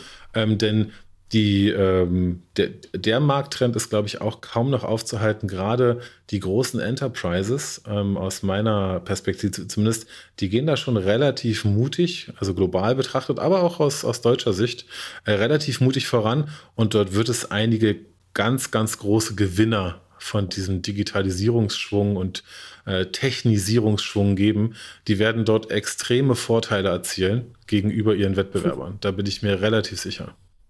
Ja, ich habe heute Morgen, glaube ich, auf Reddit irgendwo einen Post aus dem Ende der 90er gesehen, wo sich so, äh, äh, so zwei Börsianer darüber unterhalten haben, also der Jüngere mit dem Älteren, äh, wo es so darum geht, warum, ähm, warum Amazon doch so ein großes Kapital hat. Äh, und der Jüngere meinte so, ja, das liegt halt daran, dass die in Zukunft investieren und deswegen haben die halt einfach äh, das Vielfache ihres, ähm, ihres Kapitals in, in Marktwert.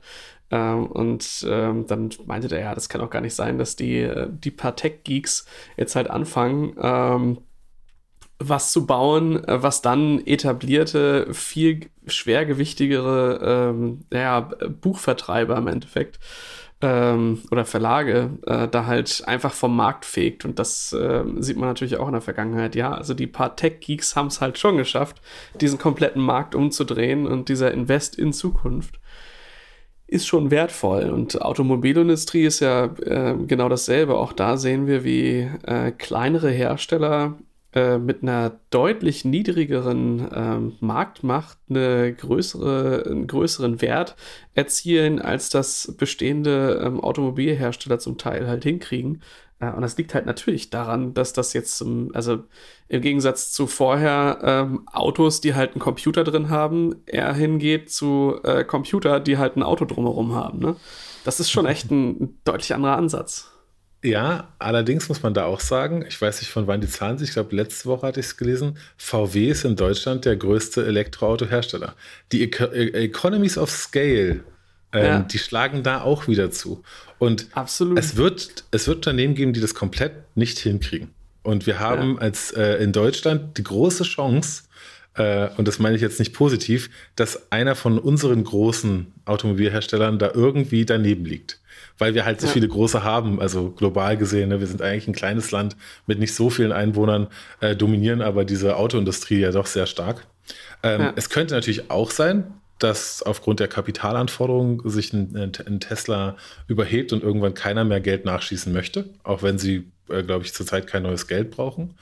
Ähm, aber die äh, die, die Frage, äh, die dort äh, eben beantwortet wurde oder was da aufgeworfen wurde, das Thema äh, Börsenwert ist ja tatsächlich auch das Vertrauen aller Marktteilnehmer, mhm. also ich will es jetzt Börsianer nennen, ähm, darin, ob dieses Unternehmen in der Lage ist, in Zukunft einen Gewinn zu erwirtschaften. Ja, so hat es mir ja. zumindest, glaube ich, mal mein Finanzierungs- und Investitionsprof erklärt.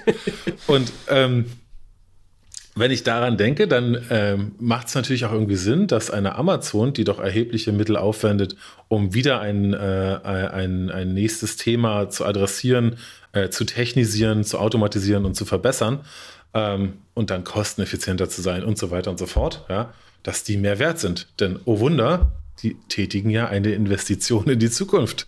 Wer hätte ja. es gedacht? Ja? Ja. Ähm, aber auch da weiß ich jetzt nicht, also aus den jüngeren Ereignissen bin ich etwas skeptischer geworden, wie inwieweit uns äh, Amazon als so dominanten Player noch be äh, also begleitet. Einerseits äh, mhm. äh, gibt es einen Trend, den ich sehr spannend finde. Die Amerikaner regulieren solche Unternehmen immer wieder. Das haben sie in jedem Jahrzehnt getan. Ähm, das haben wir in Europa irgendwie immer nicht so richtig in den Griff bekommen. Aber die, ähm, äh, die USA hat eine, also eine weitere Innovationskraft. Wenn sie dann merken, dass irgendwas völlig falsch gelaufen ist, ja, dann regulieren sie. Also ähm, Wirtschaftsprüferskandal hier in Deutschland, ähm, naja, äh, ist jetzt nicht viel passiert dafür, dass äh, uns äh, Wirecard äh, mehr oder minder so um die Ohren geflogen ist.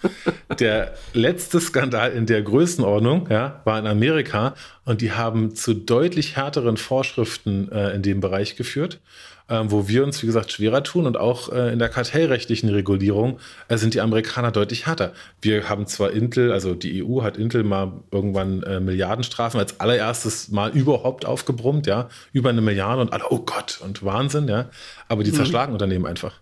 Die sagen, nee, ihr existiert ja. so nicht weiter. Ja, Ihr seid jetzt zehn Einzelunternehmen. Und ähm, Bezos ich, also ich glaube einfach nicht, meine persönliche Auffassung, dass ein Jeff Bezos von einem Unternehmen zurücktritt, wenn er glaubt, dass er da noch mehr reißen kann.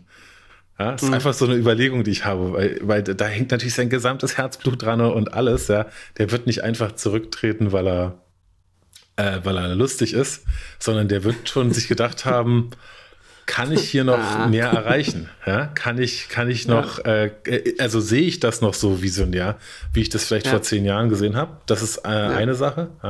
Und ähm, ich glaube eben, dass diese, äh, also auch eine Tes äh, Tesla als Unternehmen als solches, als, als Role Model, ähm, auch dazu geführt hat, dass dann wieder eigentlich träge Unternehmen sich gesagt haben, nee, das können wir auch wir kriegen das auch hin. Wir müssen gar nicht äh, jetzt irgendwie die Welt neu erfinden, aber wir müssen ein paar Teams auf ein paar Themen ansetzen und die müssen wir losschicken.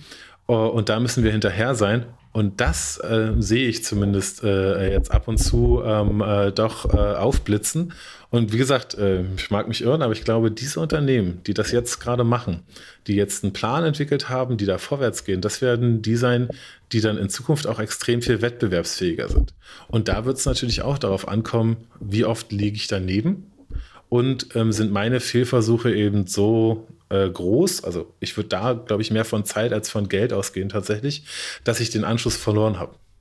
Ja? Mhm. So, also da, da denke ich, ist so ein bisschen die, die strategische ähm, äh, Komponente darin. Ähm, die werden alle Fehler machen, die werden alle auch mal irgendwie äh, irgendein, ich weiß jetzt nicht, welches das kaputte, äh, welches die Serie war, die nicht so lief. Ich glaube, der Tesla Model 3 war der, der ähm, doch relativ viele Probleme hatte, ne? der Preiswerte.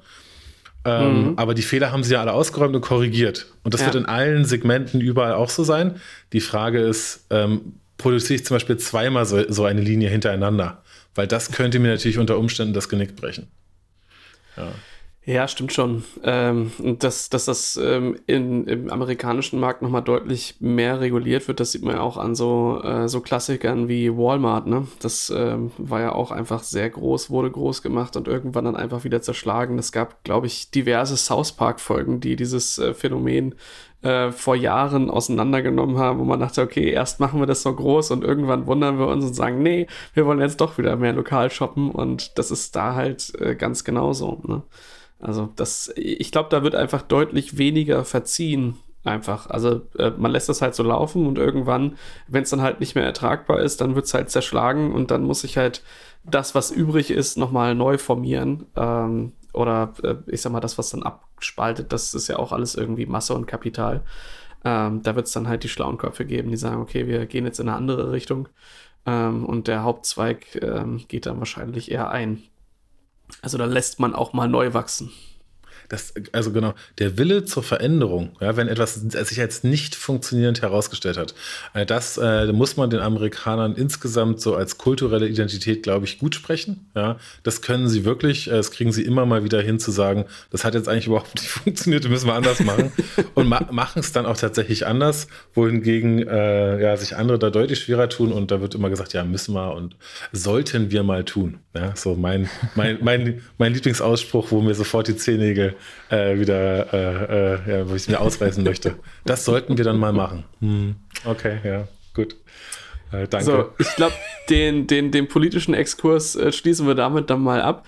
Ähm, eine Sache, du hast halt sehr, sehr viel auch über, äh, über OpenStack geredet und OpenStack ist ja so die, die Antwort auf, ähm, ich sag mal, der ähm, Open Source Hyperconverged ähm, Flickenteppich schlechthin im Endeffekt, was ja von der Idee her schon, schon sehr ähnlich war zu dem, was man mit Kubernetes macht. Also eine vereinheitliche API äh, und dann mehrere Dinge, die man unten drunter anflanschen kann. Zwar zu komplett verschiedenen Zwecken. Also ich fand bei, bei OpenStack war das halt alles sehr, sehr VM-zentrisch, äh, währenddessen das bei Kubernetes sehr applikationszentrisch ist, was ja dann die schlussendliche Konsequenz ist. Wir wollen Applikationen managen und nicht irgendwie Server.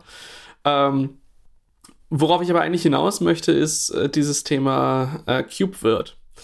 Weil das ist ja, glaube ich, nochmal ein Versuch, beides miteinander vielleicht zu verheiraten. Oder was genau ist der Grund, äh, warum ihr äh, CubeWirt halt ähm, schlichtweg integriert?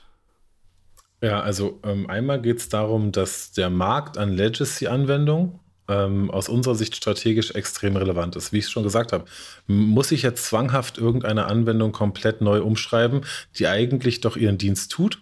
Oder nutze ich meine, meine Zeit, mein Geld, meine doch recht spärlichen Entwicklungsressourcen, indem ich mich auf das nächste Thema fokussiere und das andere immer noch verwaltbar lasse?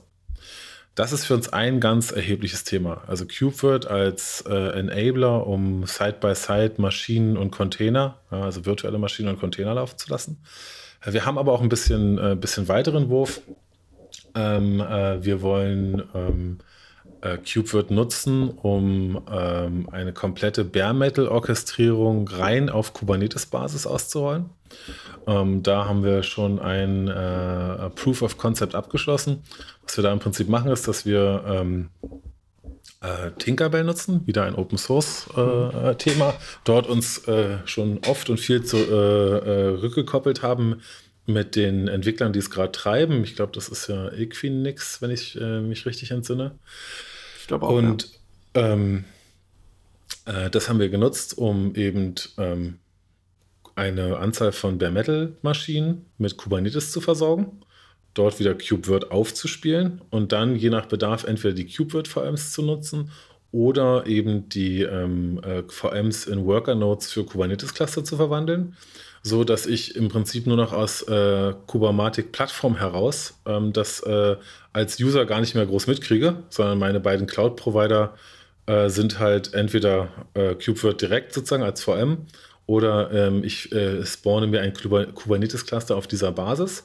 Und äh, jetzt habe ich auf einmal äh, die ganze Komplexität von OpenStack zum Beispiel hinter mir gelassen. Es gibt natürlich mhm. Themen, die nicht so gut funktionieren. Also äh, SDN, SDS, äh, wie grenzt sich das ab? Aber auch dafür gibt es Lösungsansätze. Ja ähm, die dann rein äh, in Kubernetes nativ äh, funktionieren. Und auch wieder aus der beruflichen Praxis weiß ich, dass sich ein OpenStack containerisiert deutlich angenehmer betreiben und updaten lässt als ein nicht containerisierter OpenStack. Ja. Und ich glaube, das ist auch vielleicht die größte Schwäche. War zu dem Zeitpunkt, wo die Jungs das erfunden haben, vielleicht auch gar nicht absehbar. Ja? Aber äh, wie ist jetzt eigentlich der Betriebsaufwand und wie mischen sich die verschiedenen Komponenten von OpenStack untereinander ineinander? Ja, wie, wie bekommen wir das sozusagen in den Griff? Ähm, und äh, da war es wahrscheinlich von Vorteil, dass Kubernetes im Kern eigentlich bei Google entstanden ist, ja, und man dort eben aus einer Hand sozusagen arbeiten konnte. Ähm, ich denke, das wird, wird vielleicht eine der Gründe sein, ja, äh, warum äh, sich das ein bisschen, bisschen besser ähm, äh, lösen lässt und warum bestimmte Konzepte stringenter durchgezogen wurden. Das ist Spekulation, aber denke ich recht, recht nachvollziehbar. Und ähm, wir wollen eben ähm, äh, KubeVirt äh, äh, dahingehend nutzen, um wirklich solche Geschichten, äh, Side-by-Side-Workload, auch das Aufsplitten von doch recht potenten äh, Bare Metal Nodes, ja, also wenn man an die aktuelle ähm, Serie von AMD äh, äh, denkt, die ich glaube 64 Kerne äh, pro Socket mitbringen. Das ist natürlich eine Menge Rechenleistung für eine ja. Maschine. Die möchte ich unter Umständen gerne teilen. Die sind ja auch so äh, preis-leistungstechnisch sind die ja sehr gut unterwegs. Äh, ähm, äh, diese, diese Infrastrukturkomponenten und möchte dann eben, weiß ich nicht, acht Kerne ähm, oder weniger sogar rausschneiden.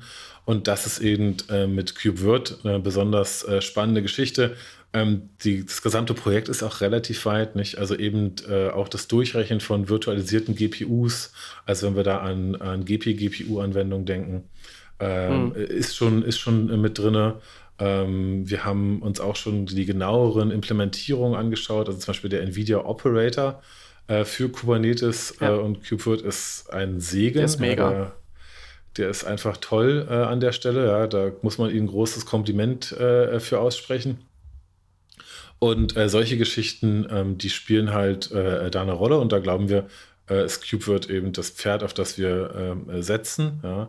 Aber auch generell ähm, sehen wir auch die äh, Zukunft von äh, unserer Software eben äh, deutlich in Richtung Applikationsausbringung ja, und gar nicht so sehr im Bereich, äh, wie virtualisiere ich jetzt ähm, äh, Clouds oder abstrahiere Clouds und Bare Metal Server, mhm. ja, sondern äh, wie äh, verbringe ich jetzt die Anwendung möglichst sinnhaft auf den möglichst sinnhaftesten Teil meines doch recht großen Infrastrukturparks. Ja. Inwieweit habt ihr heute eigentlich schon Support für Cluster API? Ja, ähm, das war gerade so mal die Frage, die ich mir gestellt habe, weil wenn ihr jetzt anfangt mit KubeVirt, dann ähm, halt auch die äh, das Hardware, also erstmal mit Tinkerbell das Hardware-Provisioning zu machen, dann halt mit KubeVirt oben drüber die Kubernetes-Cluster dann ausbringt, wäre die nächste logische Konsequenz ähm, Cluster-API, ja. oder? Genau, äh, das sozusagen eins zu eins behandeln. Dafür gibt es auch schon ein Epic, äh, um das zu tun. Ähm, angefangen haben wir, haben wir bisher noch nicht, äh, weil wir noch andere Sachen vorpriorisiert haben, die jetzt gerade aktuell im, im, Kundenkontext eine Rolle spielen. Also äh, bestimmte äh, auch Detailfeatures, äh, wie, wie, was man mit welchen Clouds wie macht, ist gerade ein Thema, ähm, ein, ein, starkes Thema in unserem Backlog. Ähm, aber ja, das haben wir natürlich auch schon äh, auf der Uhr und zu sagen, äh, wie machen wir das? Ja. Ähm, auf der anderen Seite haben wir vernommen, oder ich habe das vernommen, so sage ich das mal, ähm, der Service Broker war ja auch ein interessantes Projekt. Da habe ich jetzt wieder gehört, hm, macht auch keiner mehr mit. Ja, ähm, das mhm. ist natürlich, also durch Open Source zu navigieren ist dann manchmal schwierig an der Stelle. Ja? Da gibt es ja äh, auch schon Bücher zu, wie viele äh, äh, Whales müssen jetzt eigentlich an deinem Projekt beteiligt sein, damit es erfolgreich wird und wann solltest du auch auf äh, Open Source setzen. Und äh, am Ende lebt das vom Mitmachen. Ja? Und ich hoffe, wir, wir, wir, tun das, wir tun das eben auch. und wir sind ja noch, noch immer Top 10 Contributor im Kubernetes-Projekt. Ähm, aber eben auch an solchen, ich sag mal, angelagerten Projekten, ja, im Cloud-Native-Umfeld, wo wir auch immer mehr ähm, drauf, äh, drauf schauen, äh, zum Beispiel eben auch äh, auf das ganze Thema äh, Machine Learning und AI. Da haben wir auch schon mal als POC ähm, komplett eine äh, Suite, ja, mit, äh, mit allem, was man so braucht, Jupyter Notebook, TensorFlow, CubeML, ausgebracht, mhm. einfach auf Basis von Kubernetes-Plattform um dann ähm, äh, sagen zu können, ja, es wäre doch total sinnvoll, dass die Data Scientists, die wirklich Infrastruktur überhaupt nicht leiden können, also zumindest äh, generally speaking, ja, ähm, um denen on-demand ein Cluster zu geben fürs Number Crunching und die eigentliche Software in einem zentralen Service-Cluster sozusagen zu halten, dort die Daten zu persistieren und so weiter und so fort. Aber fürs Number Crunching ziehen die sich im Prinzip ad hoc Maschinen ja, und werfen die dann gleich wieder weg und das eben möglichst noch beim preiswertesten Anbieter, äh, den, den sie sozusagen in ihrem Portfolio äh, wissen.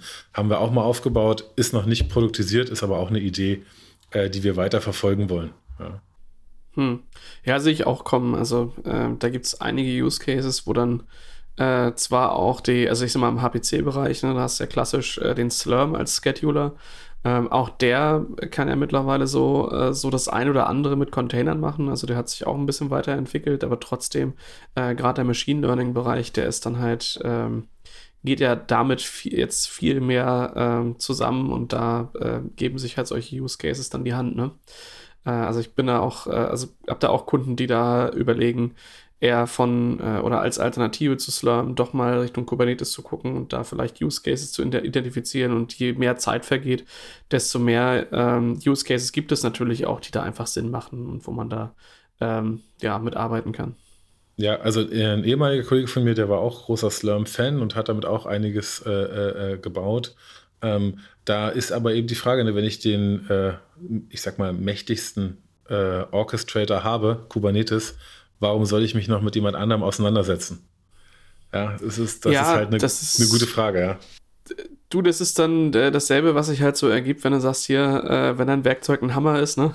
siehst du überall Nägel. Und wenn dein Werkzeug Kubernetes ist, dann siehst du überall die Container, wie du sie äh, spawnen kannst. Ähm, da ich glaube, man darf halt nie vergessen, äh, mit, äh, mit welcher, mit welchem Userkreis hat man es zu tun. Ne? Also nur weil die Technologie gut passt, ähm, heißt das nicht, dass auch die Firma in der Lage ist, eine entsprechende Adoption hinzukriegen, sodass es am Ende sinnvoll ist, das zu tun. Ähm, also zumindest vielleicht zu einem aktuellen Zeitpunkt noch nicht, währenddessen das vielleicht in zwei Jahren ganz anders aussieht und man sich erstmal überlegen muss, wie schafft man denn den Weg von alt nach neu? Was ist denn der Use Case, der da besser funktioniert als aktuell und was ist eigentlich das, äh, das Delta, was wir erarbeiten müssen, um damit auch gut umgehen zu können? Manchmal ist das schwerer, äh, manchmal ist das total einfach und äh, manchmal macht es halt auch einfach gar keinen Sinn. Ne? Ja, da kommt natürlich bei mir jetzt der Produktmanager durch, ja, wo ich dann sage, es gewinnt am Ende das Produkt, was äh, nutzerfreundlicher ist. Und zwar immer. Ja. Am Ende setzt sich das durch. Und wenn ich zum Beispiel eben äh, der Meinung bin, ja, Slurm ab, ablösen zu wollen, das Einzige, was, was dazu fehlt, meiner Meinung nach, ist, dass ich das, was ähm, äh, für die Nutzer dieses Kreises am wichtigsten ist, noch viel einfacher mache, als sie es bisher haben dann kommen ja. die Nutzer, ähm, ob sie wollen oder nicht, ja, so möchte ich das fast nee, sagen. absolut. Ja, ja, das ist ja auch das, was die Vergangenheit so zeigt. Ne? Also, äh, wenn man sich überlegt, äh, wie weit äh, Storage-Integration in Kubernetes vor drei Jahren war und wo das Ding halt heute steht. Klar gibt es auch heute noch Sachen, wo man sagt, ja, im Storage-Umfeld, das gab es halt vor zehn Jahren schon. Warum ist das immer noch nicht in Kubernetes? Ja, also so äh, Cross-Namespace, äh, Volume-Clones beispielsweise, wo man sich denkt, Leute, es kann nicht so schwer sein, ne? Ähm, äh, aber natürlich ist das dann so, irgendwann kommt dann der, ähm, äh, der Innovator, der sagt, hier, das ist jetzt mein Use Case und ich ziehe das jetzt durch und ich baue jetzt hier halt was. Sei es ein toller Operator, sei es äh, lustige CRDs ähm, und irgendwelche Dinge, die dann on top kommen ähm, oder einfach eine API-Erweiterung, die halt einfach äh, Sinn macht. Ähm, und spätestens, wenn das halt einer gemacht hat und da diesen Weg, diese Extrameile gegangen ist, wird es dann natürlich auch eine Adoption geben. Das ist ganz klar. Die Frage ist bloß, ist man selbst derjenige, der es treibt, oder ähm, wartet man erstmal, bis der Use Case, den man selbst hat, halt auch drauf ist und ob er drauf ist? Das ist nur eine Frage der Zeit. Also das sieht man ja. Ne? Also ich habe auch vorhin so drüber nachgedacht, boah, ähm, ich weiß gar nicht, ob ich es gut oder schlecht finde, dass vielleicht OTA-Updates ähm, von Autos oder Sensoren mit Firmware ähm, in Zukunft sowas wie CRDs in Kubernetes sein könnten. Also ist das so? Könnte das so sein? Was würde das ändern? Äh, Wäre das besser oder schlechter? Aber generell mal zu einem standardisierten System hinzukommen, finde ich schon gut. Also ich finde es schon nicht so gut, dass verschiedene, ähm, äh, was weiß ich, Mobilendgerätehersteller äh, oder auch Kfz-Hersteller sich jeder einzeln überlegt, wie mache ich eigentlich OTA-Updates? So, wie, wie funktioniert das? Was nehme ich da für ein System zur Datenhaltung allein? Ja, aber das ist doch genau der Punkt. Was haben jetzt die Automobilunternehmen noch nicht verstanden? Die haben noch nicht verstanden, dass es einen ganz, ganz klaren Grund gibt, warum Apple nicht weiß, ja, das sind der dicksten Anführungsstriche, die ich je gesehen habe, äh, wie viel Gewinn der App Store für sie erwirtschaftet. Anteilig an ihrem Gesamtumsatz. Ja, wie jüngst im Verfahren gegen Epic äh, durch den CEO selbst zugegeben. Ja, das wissen wir gar nicht ganz genau, was wir da verdienen. Also ein Quatsch. Ähm, da, da hat auch wieder hier, meiner Meinung nach, ähm, äh, der Automobilanbieter noch nicht verstanden, dass er, äh, dass, dass er einer Plattformökonomie genauso unterliegt er hat nur eine ganz ja. andere Perspektive darauf. Anstatt zu sagen, warte mal, ich muss jetzt also, ich äh, nehme ein Beispiel, was mich betroffen hat. Ähm, ich fahre auch einen, Deutsch, einen deutschen Hersteller und ich musste mir ein Fahrtenbuch zulegen. Mhm. Am Ende habe ich das Fahrtenbuch vom Hersteller genommen, weil es die beste Integrationslösung hatte und alles andere war äh, nerviges Gefrickel, wenn ich das mal so sagen darf. Ja? Aber wie viel besser wäre es denn gewesen, wenn eine Drittfirma wahrscheinlich zu einem Bruchteil der Kosten das Fahrtenbuch erstellt hätte. Und jedes Mal, wenn jemand das Fahrtenbuch für ein Jahr bucht, ähm, ich bekomme ich als, äh, als, als Anbieter, als Hersteller, als Plattformbetreiber ja. äh, 30 Prozent von dem Umsatz. Ja. So. Ja, absolut. Also, wo ist da, äh, wo ist da sozusagen die, äh, die, die Weitsicht? Warum wird dort immer noch sehr stark äh, sich abgegrenzt und probiert, den Herrschaftsbereich ja zu manifestieren. Und äh, das, das habe ich noch nicht verstanden, ähm, äh, wieso das nicht zum Umdenken geführt hat. Natürlich kann nicht jeder Plattformanbieter sein. Dazu muss ich natürlich auch die Nutzer haben. Aber ich sag mal, gerade beim Automobil ist das äh, wenn ich eine VW bin, wenn ich ein BMW, wenn ich Daimler bin, ja eine relativ klare Sache. Die wissen ganz genau, wie viele Fahrzeuge sie nächstes Jahr verkaufen und wie viele mhm. dann äh, Nutzer in ihrer Plattformökonomie sind. Ab diesem Moment. Ja, also das können die ja schon sehr, sehr genau vorhersagen. Warum also äh, nicht das, äh, den, den Schritt wagen, das zu öffnen? Ja, und da könnte es eben Kubernetes ein ganz, ganz klares Standardisierungsmittel sein, zu sagen, weißt du was, am Ende sind das CIDs, ja? am Ende ist das äh, eine, äh, gar, nicht, gar nicht mehr so was Besonderes. Wir haben da ja eh einen ARM-Prozessor von Nvidia drin und wahrscheinlich auch eine GPU von denen ähm, auf Basis vom letzten äh, Release vom Automobilchipsatz ja, oder von der Konkurrenz. Äh, die gibt es ja auch noch. Aber äh, das ist alles klar. Ja? Ähm, das ist alles äh, äh, logisch und ableitbar. Warum nicht öffnen. Ja? Und Software Eats World habe ich ja vorhin gesagt. Äh, Open Source Eats Software äh, ist das andere Thema ich habe zum Beispiel auch einen ganz kritischen Gedanken, auch über uns selbst sozusagen als Kubermatik.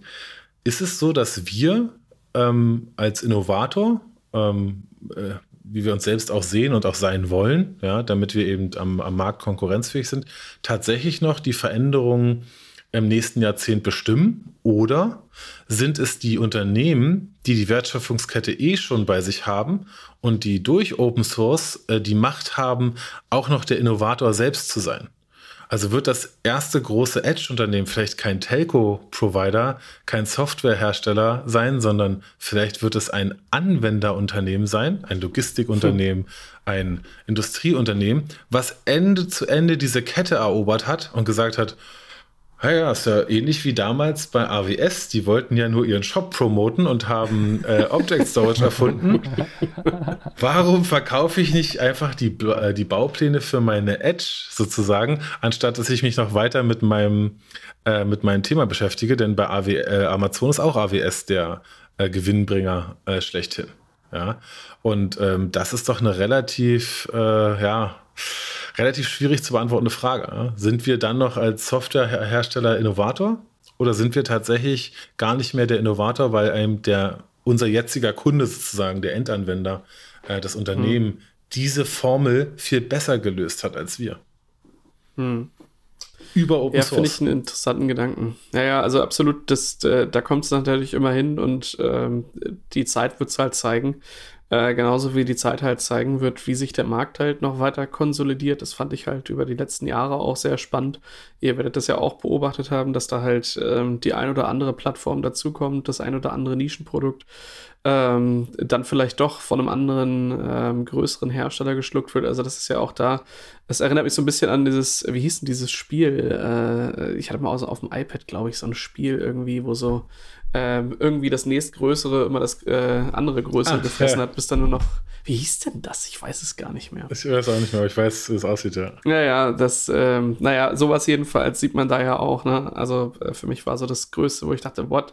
Ähm, IBM übernimmt Red Hat und äh, GitHub gehört jetzt irgendwie Microsoft. Äh, also bin ich, bin ich gespannt, wie sich das äh, bei euch so hält. Ihr seid ja ähm, noch als, als GmbH unterwegs und äh, jetzt noch nicht irgendwie von einem äh, großen Hersteller, äh, ich, ich nenne es mal provokativ geschluckt worden.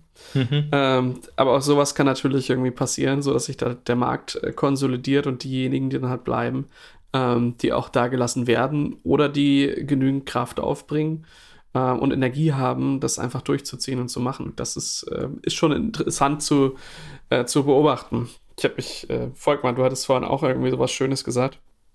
Oder auch meines Bar, hier dieser Open Source Markt mit ständig irgendwelchen Produkten und neuen Sachen, ja. die da reinkamen. Was war so dein, dein Fazit danach? Ach so, ja, stimmt, genau, genau, das, das, das war der Punkt. Ja, also so, so, so. Halbgarer Scheiß, habe ich gesagt. Ähm, nein. Das ist, das ist, das, das ist halt so. Es kommt ständig was Neues dazu. Jeder arbeitet nach Pareto-Prinzip. Ja, das sind dann die 20 Prozent, die man dann aufbauen kann als 100 Prozent. Ähm, und äh, das ist halt, ja, das hat mich dann dazu gebracht. Aber das ist halt gut so. Also man braucht halt viel Veränderung, damit sich viel verändert. Punkt. Da muss man, da muss auch ein alter Mann wie, wie ich auch mithalten. Ja, wobei ich da sagen muss, da bin ich durch das, äh, dass wir äh, Open Source sind, total begeistert.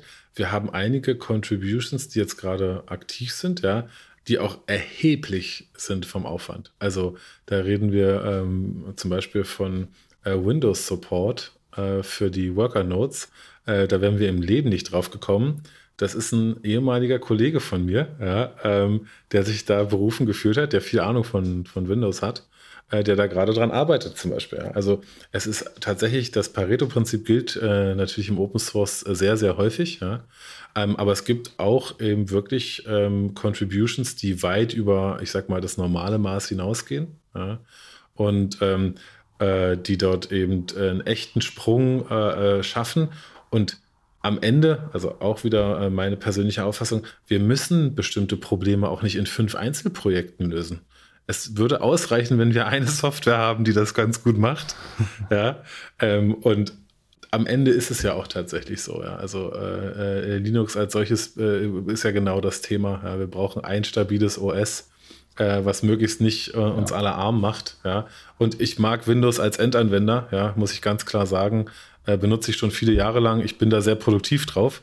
Ähm, aber ähm, ich weiß nicht, ob ähm, zum Beispiel die deutsche E-Commerce-Wirtschaft entstanden wäre, wenn alle eine Lizenzgebühr für jeden Server hätten zahlen müssen, den es da jemals gegeben hat, oder ähm, ob da nicht Linux sogar eine notwendige Voraussetzung äh, dafür war, dass äh, bei uns der E-Commerce-Markt ein bisschen breiter gefächert ist.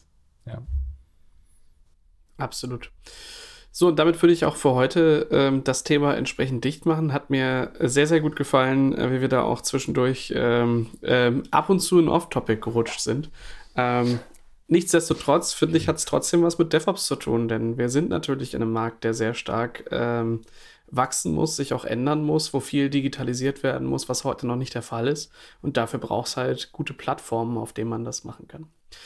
Ähm, an die Hörer natürlich, wenn ihr dazu Feedback habt oder wenn ihr seht, wir haben noch eine Sache vergessen, die wir auf jeden Fall hätten besprechen müssen, dann ähm, erreicht ihr uns natürlich wie immer unter podcast.sva.de. Volkmar, dir vielen, vielen Dank, dass du dabei warst. Ähm, sicherlich nicht das letzte Mal. Ich danke. Ähm, danke War dir schön. dafür. Und Sascha, ähm, bei dir auf jeden Fall äh, vielen, vielen Dank für die, für die Einblicke und verschiedenen Perspektiven, die du uns da äh, so mitgegeben hast. Ähm, sicherlich das ein oder andere mit bei, ähm, über das ich danach auch noch mal ein bisschen nachdenken muss. Danke dafür. Ja, gerne, war mir ein Vergnügen. Danke und bis dann. Tschüss. Tschüss.